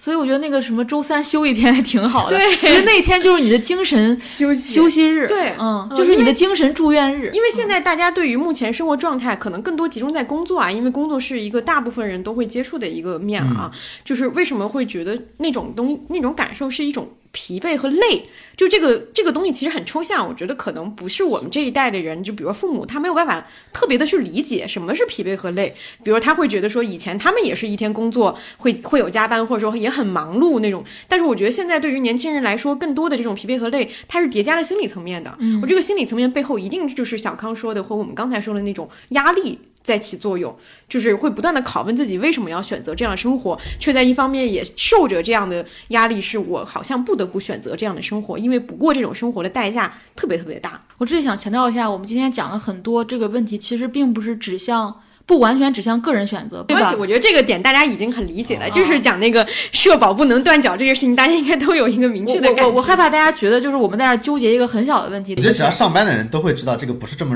简单的一件事儿。事情我现在自由职业，当你真的觉得自己放假的时候，你反而会更焦虑，因为你没有事儿做的时候，这个是你人生当中从小到大唯一一个一件一段时间是没有目标的时候，你是很难的。嗯对因为我们找目标。我们从小到大都过的是一种就是那样的一个生活。你的目标就是派发好的呀，嗯，它是现成的，就像计算机一样，告诉你，哎，这个地方有个目标，你得完成。那你一旦有一天自主选择了这个东西，你必须要。我当时的一个纠结就是，我就想好好休息啊，嗯但我发现休不休息不下来，我就很焦虑，我就想搞钱。那我一定要想方法去搞钱。嗯最后你发现你自由职业的那个状态跟你上班是没什么区别，你也想办法去挣那个钱。所以它是一种思维方式，或者是你短时间内你很难摆脱。那个时候你就发现你没有办法认真真正的休息下来，就真正的休息，其实很多人是做不到的。嗯就哪怕你休假放你七天假，放你一个月假，很多人都是达不到真正的休息，他脑子里永远是有那些东西的。嗯就比如我休一个月，那我这一个月这些东西我如何补上？我回去我哪些东西我落下了，我要再拿回来。我我这个一月的。一个月的过程中，我是不是要有所提升？我他其实脑子里一会一直都会这些东西，他不会真正的得到一个彻底的休息的。所以彻底休息，就像你刚才说，真的只有生病的时候，什么都做不了的时候，才能达到一种彻底的休息。所以这是一种但你生病的时候又有另一重痛苦，所以对身体的痛苦。对，所以嗯总之我得到感觉就是我们根本不会休息。不会啊，对就你生病完，你会你生病的时候躺床上说，哎呀，我一定就是我等我身体好了，我要去干什么干什么。那你从来不会兑现，这个跟小时候那种，就是我考完试了，我一定要做一二三四，就考完试后也不会。你写稿子是不会有吗？这个就是写完稿子我写完稿子我一定好好我。跟你说，我甚至有一个文档专门列，那个标题就叫“做完这件事我要怎么怎么样干什么”，写完这篇稿子我要怎么怎么。嗯对我那天看到一个微博，我也很感触很深，就是跟刚刚王老师说的那个一样的，就是我关注了一个健身博主，我发给小康了，就他说，快到三十岁的时候，我终于学会了玩耍。嗯，就是他说我就是坐在那儿我就会哭，就是我不知道是因为我太高兴还是说太怎么样，我就会哭，因为我就会发现我就真的啥也不想，我就开始享受当下这一刻的平静和幸福。就他说我就学会了玩耍，我觉得这个挺震惊的。是这样，我这个花了很多年才学会。我现在可能三十岁的时候我都没学会，我可能到三十四五岁的时候才真正学会什么叫做休息，就是那种休息的状态，什么叫做休息？就是你真的不在。就呃，就是你脑子里，就你看上去没有上班，大家都会觉得你在休息，但你的脑子里永远会有那些各种各样，比如社会评价，各就是我休息的时候，哎，因为大家其实对你一个人 gap 也是有期待的，好吗？嗯嗯，并不是 gap，、哦就是大家对你没期待，甚至对你的自由职业也是有期待的。自由职业里面也有评价，好吗？就你必须从这种评价体系里面跳出来。就我就哪怕什么都不干，我就是可能就废在那里，躺在那里，我也棒认可我认可了这种评价，嗯，我接受了这种评价，我也得可以的，嗯。但是比如说我 gap 的时候，我都想 gap 的好一点，就是就要产出一个 gap 文档，然后就是也要那个小红书博主，呃，怎么样，对吧？就这种思维，它始终跟着你，你你就要把这个东西去除化，是需要非常多的努力的。我这儿有一个通感的一个一个跑题想象啊，就是我不是这几个月我就一焦虑我就刷 Blackpink，然后 我不是很喜欢 Jennie 嘛，然后我昨天看了一个舞蹈老师，就是分析她的舞蹈。为什么我之前觉得就是 Jennie 跳舞像消化了某种舞蹈？昨天看了一个视频，就那舞蹈老师在分析，就是 Jennie 跳舞为什么大家觉得她有一种慵懒感，或者她为什么那么放松？他就拆解这个。我从他这个拆解当中看到了某种人生道理，就是他说。Jennie 跳舞有一个特点，就是她是核心发力，四肢放松。嗯，但但比如其他人有可能是四肢用力用力，但没核心没劲儿，或者有人是两个都有劲儿，所以所以会跳的非常的标准。但 Jennie 其实就是核心发力，四肢放松，然后就导致大家他看他的跳舞好像有一种很很放松的感觉，好像这个人好像在享受这个舞蹈。我就我就从这里面悟出一点什么来着，我就会觉得，当你真正核心强了，你就自然放松了。我觉得我其他事儿都会举重若轻。我觉得我的感觉就是我这个人就是核心很废，但是四肢很发力，很用劲，小腿紧倒腾。对，就是那个所谓内核的东西，如果足够的坚坚硬，足够用它来发力，那你的你的你的四肢怎么样都。灵活起来都可以，但我觉得我是反过来的。我你刚刚说的时候，你说四肢和那个，我就想起那种就是转圈跑的那种松鼠，嗯，松鼠的那个状态不就是四肢很用力？，对，但是它过程里面就是。对，当然不知道它核心有没有用力啊，但是我觉得那个会很形象，对因为大部分人的那种所谓的那种日复一日的那种重复感，很多人都会比较那个那样的一个东西嘛，是一直在原地。对，嗯而且大家能从那种就像时钟一样那样往前不停的走，那种从中得到某种秩序感，嗯因为你觉得你每天都在做好多事儿啊，然后好充实啊，然后但是其实你的那个内核到底是怎样的？我觉得刚刚王老师说那个点挺对的，就是它不是单纯的一种状态，它是一种思维。嗯，就是一种停不下来的思维。当然，这个思维是社会强强塑造给我们的，所以社会依然还在。就开始对，是现在的社会依然还在对你有这样的一个塑造，然后我们同时又想把自己从这种思维里面解脱出来，但是我们因为形成了三十年的一个肌肉记忆，我们其实非常非常难改变这件事情。就有没有进入三十岁，你们俩会觉得有解放的部分，哦，或者相对于二十岁来说，很多是不一样了，有豁然开朗的东西。我觉得还是有的。就是我觉得我们这期节目很特别，我不知道大家听完上一期的那个预告之后，对我们有什么样的期待。我我很害怕有很多听众都是觉得我很期待你们讲三十岁有多精彩，结果你们 结果你们前面讲这么多负能量爆棚的东西，就是我也觉得这个是我们并不是说三十岁不好或者是怎么样的，我们我觉得前面大多数在讲的其实是我们活到三十岁之后的一些感受嘛，它并不仅仅存在于三十岁这个时间节点。我相信可能前面有很多感受是二十岁多的朋友也会有我的感受，但是我依然会觉得说，像刚刚王老师提的那个问题，到了三十岁之后有没有更多的呃豁然开朗的东西？我觉得这个肯定是有的，因为我们之前在很多期节目里面聊到最大的一个影响，可能就是比如说关于女性主义这这部分启蒙了之后的这部分，它确实是帮助你打开了很多对于你之前你你人生的想象是有打开的，就是嗯。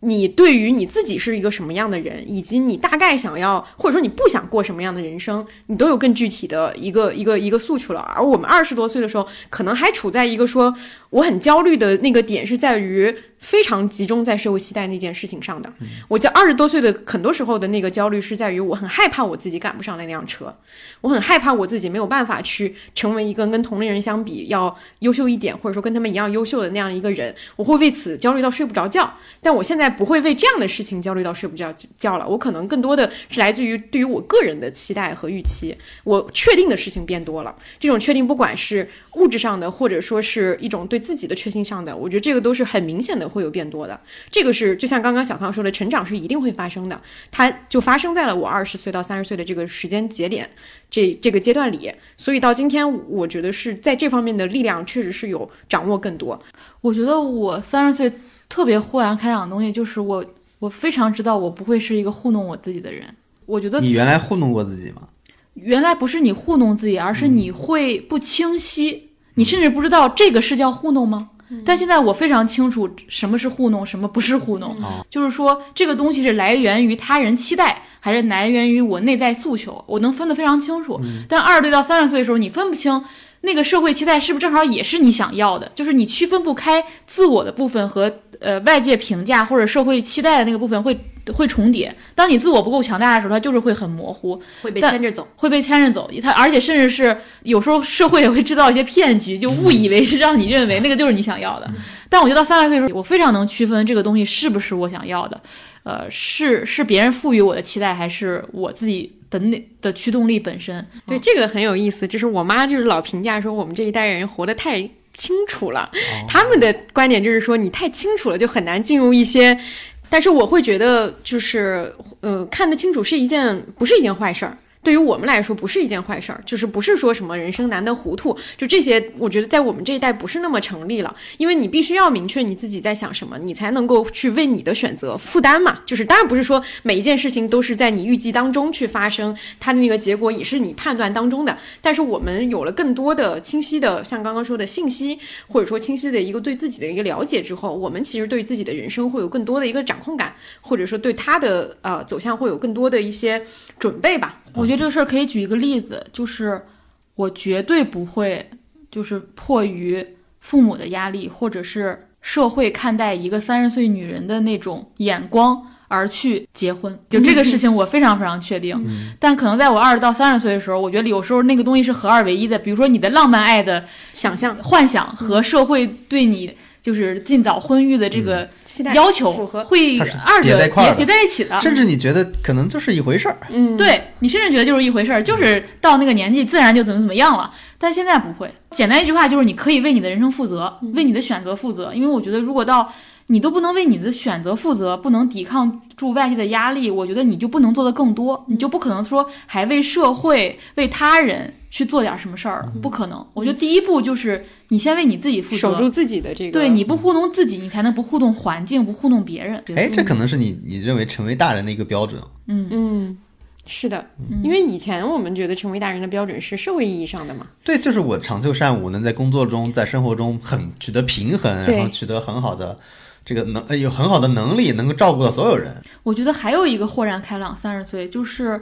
我感觉我二十到三十岁的时候，我还是希望自己很成熟，或者期望自己在处理一些问题上的时候能变得不能说是圆滑，而是圆润，就感觉这个人好像情商高了那么一点 啊。我觉得到三十岁之后，我我突然意识到，说我那个东西根本不吸引我。就是以前你好像觉得哦，将来你好像变得成为一个所谓的社会人，我觉得那个时候也是模糊的啊，嗯也是你二十岁的时候，社会期望你变成一个我也是那样的。有情商的，你自己也觉得那样好像还挺酷的，但现在我不太为，就以前如果我在什么事儿上处理的很生涩，我会感到很羞耻，就是好像这这个人什么都不懂，然后没有情商什么的。但现在我不太为这件事情感到羞耻了，就是可能会有，但很快就会消散。然后与此同时，我会觉得我不太想要那个变得越来越成熟的我。嗯，我觉得。我觉得最初那个状态挺好的，就是那种莽撞也好，或者是那种很真心的感觉，那种能付出全部的那个那个心才是最珍贵的。就那，就是你会你会这么想，就你不想变成一个钢铁般的心，就是就是被反复捶打后的心。你觉得当时那种湿漉漉的，能够非常真诚。很赤子之心的那个状态非常非常好，我觉得能把那个状态延续才是了不起的事情。对，但是那这种状态不会让你在社会生活里受到伤害吗？会呀、嗯，太会了？咱们不是刚处理，刚受到了一个巨大的伤害吗？所 以后来我想明白一件事儿，就是这个生活当中的这种你遇到的烂人烂事儿，是你不在你不受那方面的损失，你就会受这方面那个损失。同时，我认为这种损失，无论你变得多么世故圆滑。它都会损失，嗯。就是就连你变得世故圆滑这点都可能会是你的损失，你能理解我的意思吗？就是我会觉得你不管是损失的时间、金钱、精力这种这是看得见的东西，我觉得看不见的东西是心理状态，损害了你对一些东西的信任吧？对，比起吃亏，我会觉得这种人格上的扭曲，或者你变成另外一个人的这种，可能这个东西会让我更错愕。嗯。啊，我觉得所以你做了一个选择。对我我做这个选择基于一个前提，就是不管我成熟不成熟，这种你遇到这种受欺负的事儿，都不会变化。他就是预期，就是时代的灰终究会落到自己头上那种感觉。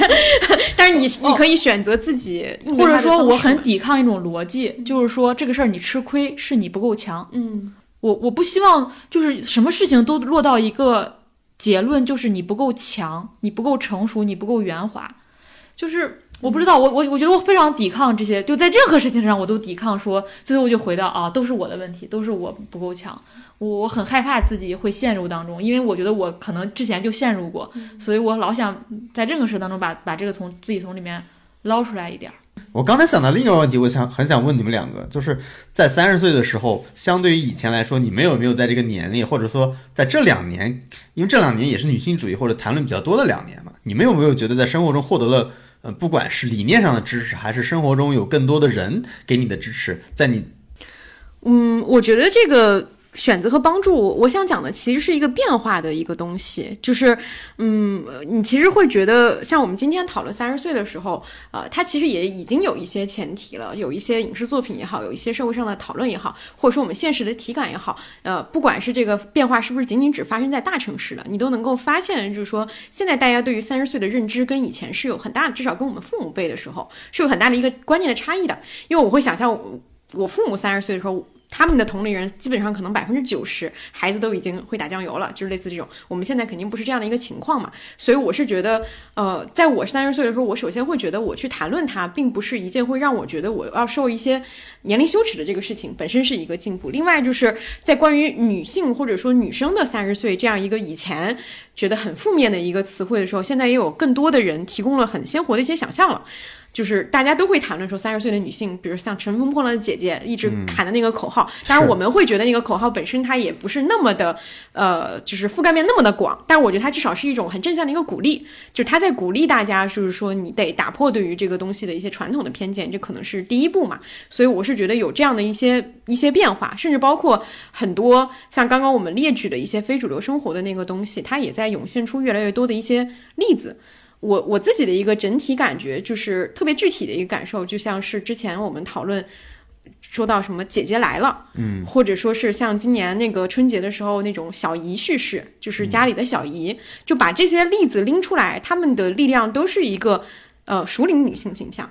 然后一个非主流的熟龄女性形象吧，或者是这样，他们实际是在做一种示范。我觉得像刚刚我们提到的那个点，有很多我觉得很重要的一件事情，就是你对于。一种生活方式的想象，这个事情很重要。对，这个事情很重要，是在于第一，你得打开对于这个东西的一个认知，就你得相信说这个世界上的这个道路并不是只有这么一条，你得觉得说它有很多条。然后下一步可能是真的有人走在了你的前面去建立了这个东西。我觉得我刚刚说到的那种支持，或者说是这样的一些东西，我在我看来，我会觉得说就是一些，比如说比我年长的女女性。他们人生的状态会给我的鼓舞，或者说，我作为一个比二十多岁的妹妹们稍微年长一些的人，我的生活状态是不是能够给他们一些鼓舞？我就是这样的支持会有，就是会会感受得到吧。而且它也真的很重要。我会想起那个我的解放日志里面不是有一段那个表，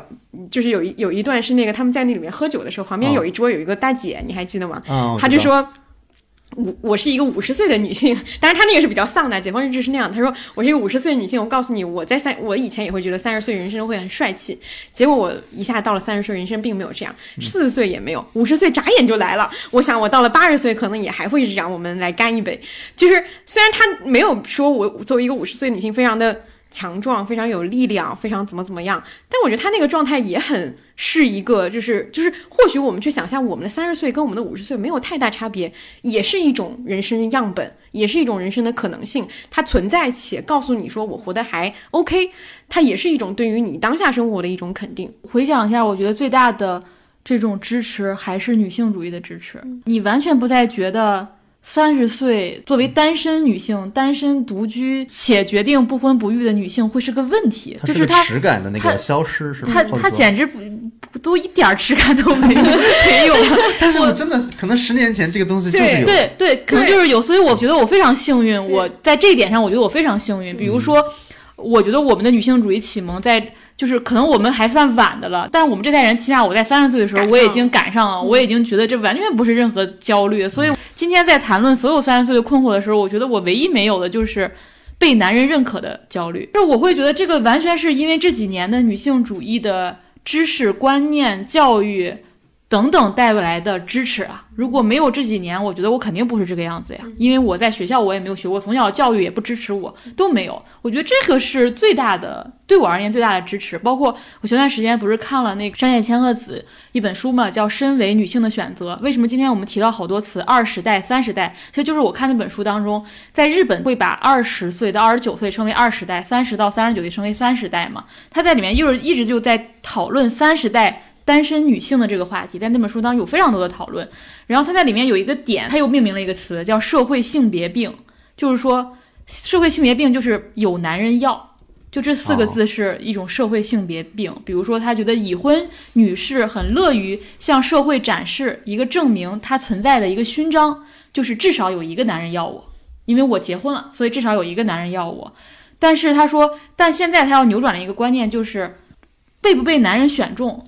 完全不会影响一个女性的价值，我觉得这个东西是一个很大的变化。我觉得二十世代的时候，我们大家都或多或少的会在亲密关系当中存寻找自己的价值。比如说，不管我我我外面那个价值遭到遭受了怎样的否定，但至少有一个男人爱我。对啊，就这个是在价值顺位里最高的一项。这个我不知道是不是最高，但起码很多人 会觉得这个东西是非常非常重要的。嗯，呃，你就希望从亲密关系当中得到价值感。现在反过来是，这个人得先认可我。我才会进入这段这这段亲密关系，不是我进入当中我从早认可，还是我们基建立亲密关系的前提就是你就是应该认同我。嗯，我觉得这个是非常非常大的支持，否则我无法想象，假如没有过去这几年，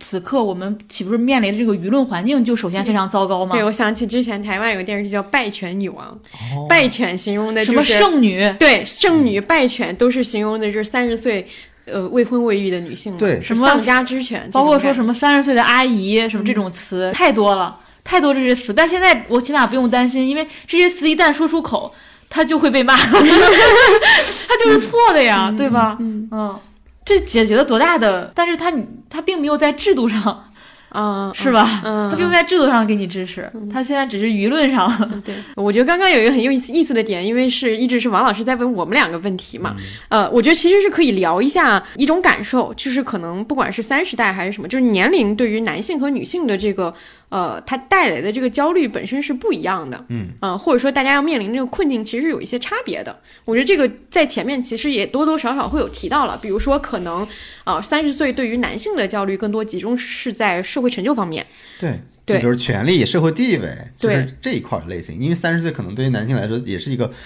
比如说做官，你你到三十岁你没升到一定的职级，有可能你就未来也就很暗淡了。如果是从大厂或者企业来说，你在三十岁不到一个副总监或者总监的位置，你可能也很难往上升了。它对于这个雄性的社会地位的影响是非常重要。但是可能相对于女性来说，男性在婚姻生育方面的焦虑就不会有那么那么强烈了嘛？对，嗯。之前做过一个对比，就是像刚刚最开始说那个《东京白日梦女》里面，她不是女生会以三十岁我是不是要进入家庭，进入一个为一个界限嘛？我之前看过一个韩国综艺，然后里面是讲一个也是一个偶像的一个一个成员，比较早了，他可能四十岁了。他说他选择要结婚的一个原因，就是好像就是因为他有一个前辈跟他说啊，男人要是四十岁不结婚的话，就很难再结婚了，类似于这种话。所以你会发现他那个年龄可能是就是对于婚恋这件事情来讲，男性可能卡在了四十岁，对。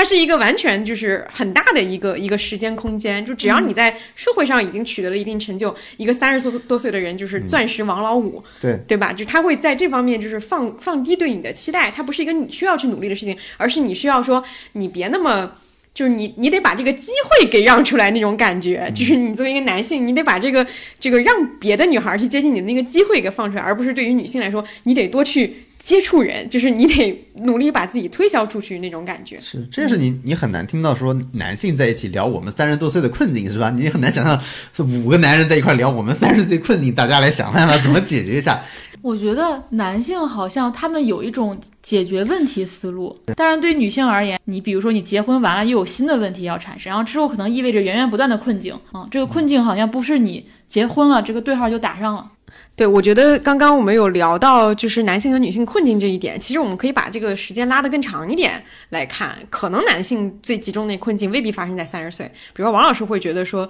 呃，对于男性来说，嗯，是有什么样的一个时间节点会发生一个新的困境，或者说是有一种困境的一个新的形态吗？看了很多新闻报道，就发现很多男性他在四五十岁的时候，有一天嗷的一声，突然就崩溃了。这个很像大姑鸡文学，对你也不知道为什么。生活嗯三十年，直到大厦。就有点像我原来看的日本的很很多新闻，就是说日本人那个丈夫退休之后，他其实没有任何的社会交往，他只有公司那套交往。他回到家里面，发现只能依靠依靠自己的太太。一旦他那个，因为日本人很多那个太太那个时候选择离婚，就他觉得哎，我终于可以过自己的生活了。那个男的就是嗷的一下就崩溃了，因为他既不会自己的生，也没有自己的生活，没有日常的生活里建立跟人的关系，然后工作也没有。但我发现可能，哎，我们这里好像也有很多男的在在四五十岁突然崩溃了。我在三十岁的时候，其实遇到了一个比较大的困境，就是我发现男性很少有那种高效的或者让我们觉得心灵受到安慰的这种交流和互动。是不是可以这么理解啊？男性和女性之间也很少，男性和男性之间就更少了。嗯，但你发现女性在这一块儿，她就是天然的就有这么一层东西在里边。就你会觉得说那种嗷的一声崩溃，其实有一定程度是，当然有一些社会因素，嗯但有一定程度的因素是来源于他们没有过这种把一些小的一些东西去进行输出的方式去进行疏解，所以他到后面会因为一个具体的事件导致其实心理层面的崩溃嘛。这种崩溃来来源于我的问题无处可诉的那种感觉。对，因为传统的好像大家会认为语言上交流或者这种沟通是女性特有的，因为你发现男性他的呃疏解压力或者缓解压力的方式什么，可能我说的不准确，但我自己的观察就是中年男性钓鱼、踢球，老年男性摄影。下棋我最近发现了新老头吹管儿。最近在公园里，大家特别流行的就是那个电吹管，他用那个电吹管可以吹出各种乐器的声音。然后我看个视频特别好玩，就几个老头拿了个电吹管可以吹出一个交响乐团的东西，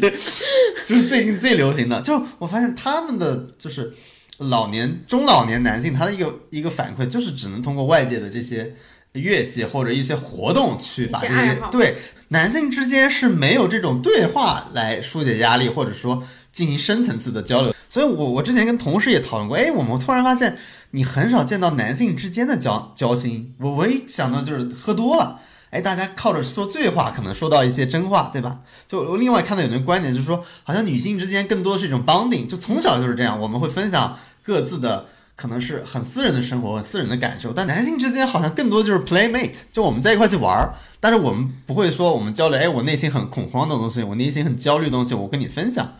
对吧？就是在我们的文化里面，当女性心灵受伤的时候，我们就很很自然去敞开心扉，把找别人倾诉。但是当男人去说同样的这种心里话的时候，很尴尬，双方都开不了口。我自己的一个困境就是，我其实，在三十岁之前也不太关注这些东西，我不觉得交流会是我人生中特别重要的一个要素。然后结果发现自己做了个播客，交流变成一个重要的对播客，我觉得 对我对我最大的意义就在于，它其实做了一个我原来做不到的事情。因为男性，嗯，在我们的文化里有一种暗示，你如果去频繁去交流内心情感，就暗示你很脆弱，而且非常伤，气概。对，而且非常伤感，这是不符合我们的男性气质的。就从小男性的规训就会告诉你，你要避免袒露自己的脆弱。对，你。要你要默囚禁自己的感受和 和渴望，对吧？这样你才能成为一个强者。我觉得这种东西对我来说就是一个很新的事情，也是一个呃，它是一个困境的问题。因为从小就是没有习得，就像我从小没有习得怎么去停下来，怎么去休息一样。所以这个对我来说，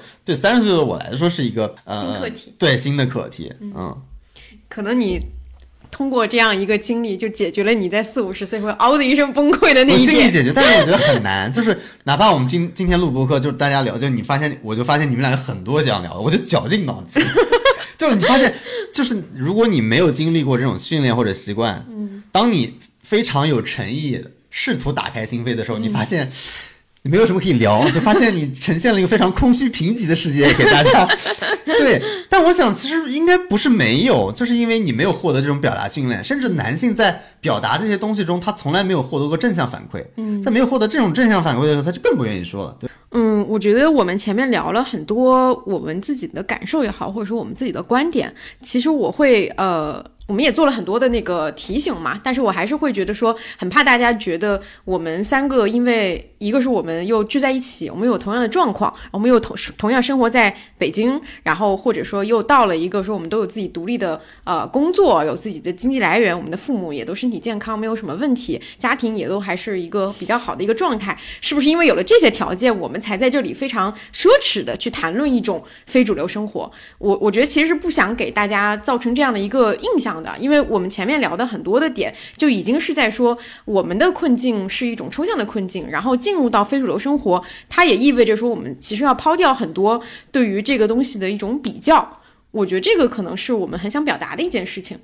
嗯，我想谈论一个点，就比如说我今年不是很想写一些。呃，所谓别样人生的故事嘛，嗯，我觉得这个别样人生也可以理解成一种非主流的人生，对，就是其实他也没有做什么特别大的事儿，但他对自己的生活有一定的主动性，然后有一定的建设性，也有很多想象力，就是反正不同于主流那些选择或者是社会期待那些刻板叙事。我很希望写这这些人的故事，但我你知道，我每次写这些人故事当中，我都在写的过程当中，包括我在采访的过程中，我内心有一个巨大的隐忧，就是我很担心这样故事我只要写出来，大家就会有一个留言。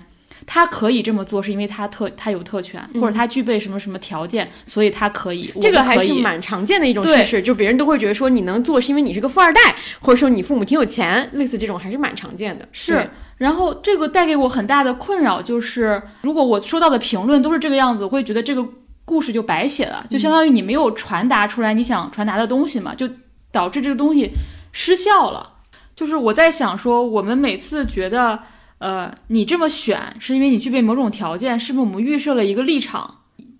有选择一定得具备，比如说财富、权利、社会地位、优渥的家庭条件、对开明的父母、天赋，我才可以选。就是我们会把那个条件全都码齐，齐了去做这件事，我可以这么做。对，欠缺一个，我可能就觉得，觉得我就等同于我没得选了。对，啊，我们很容易进入这样一个。公式当中，我们已经是在非主流道路上苦苦求生的一群人了。我们都在探索我们所谓的选择的不婚不育，或者说是啊选择的在三十岁依然去想要去追求自己多样人生的这种道路上的时候，我们不应该再对彼此再进行更多的苛责了。所谓你比我跑得快，是因为你比我更有条件。我觉得这种是没有必要的。我觉得今天我们聊的很大一部分，其实是想要去重拾一种对于呃个人理想生活的一种想象。然后，对于三十岁的一种想象，或者说我们之后可能会讨论对于四十岁的、五十岁的人生的想象，因为我觉得之前的很大部分主流生活是没有给我们建构这些想象的。主流生活赞颂年轻人，赞颂年轻，年轻人更有活力，年轻人是啊我们要争取的一个市场的一个一个对象。但中老年人是被遗忘的嘛，所以他是没有提供这样的东西，会让人觉得说年龄是很焦虑的。我必须得在年轻的时候发挥我所有的事情，我的人生之后就是在走下坡路了。那我们今天想要提倡，或者说我们自己想。要去探索的那个非主流生活，是打破所有这些想象的。那我们要做的就是说，如果有很多的人也跟我们一样面临这样的困境，然后但是也想去做出一些努力的话，那我们可以一起去建构这样的想象。我这这录完这期的感受还挺特别的，因为我原来会以为这是一档三十岁能量爆棚的节目。对，我也想说这个点，就是我不知道是不是跟大家预期不符，就是会讲很多三十岁的力量的东西会偏多，但是我们这一期其实讲的是困境，或者说是我们的当下没有解决的问题会更多一些。嗯嗯，但我觉得它确实是对于对当下一个最真实状态的一个描述了，就并不是说。呃，像想象的或者很多电视剧里描绘的，我真的三十岁获得了一个巨大的解放，我可以做任何事儿。但也不是像主流生活所描绘的，我到三十岁了。我面临这些巨大压力，我毫无退路，我我没有任何的选择。我觉得既非前者也非后者，而是在两者之间，在两者的缝隙之间，我们去寻求一种更大的、更广阔的生活。嗯，这就是我最开始为啥说我的生活既不像那种，就是他没有在那个三十岁的那些主题的那种叙事里面，不像开头他那么挫败，也不像他最后那么有力量，或者说有偶尔很挫败，偶尔有力量。我总是在这中间去徘徊，因为可能我的生活它不会。会像一个电视剧一样，在他三十岁的时候就截止了，或者三十一岁的时候就截止了。我还是会继续往下走嘛，这个年龄还是会不断往上涨。可能下一步我们又会有新的问题和新的感悟，可能某一个时刻我们又会感觉非常有力量。我觉得这些都是，嗯，我们处在自己人生当中会经历的一个波动的阶段。然后我们把我们此刻对于这些的困惑分享给大家，然后也很希望说能够鼓励到同样处在这种困惑里的人。对。好吧，那我们这期节目就就到这里到这里啊、嗯我们下期再见。拜拜。拜拜。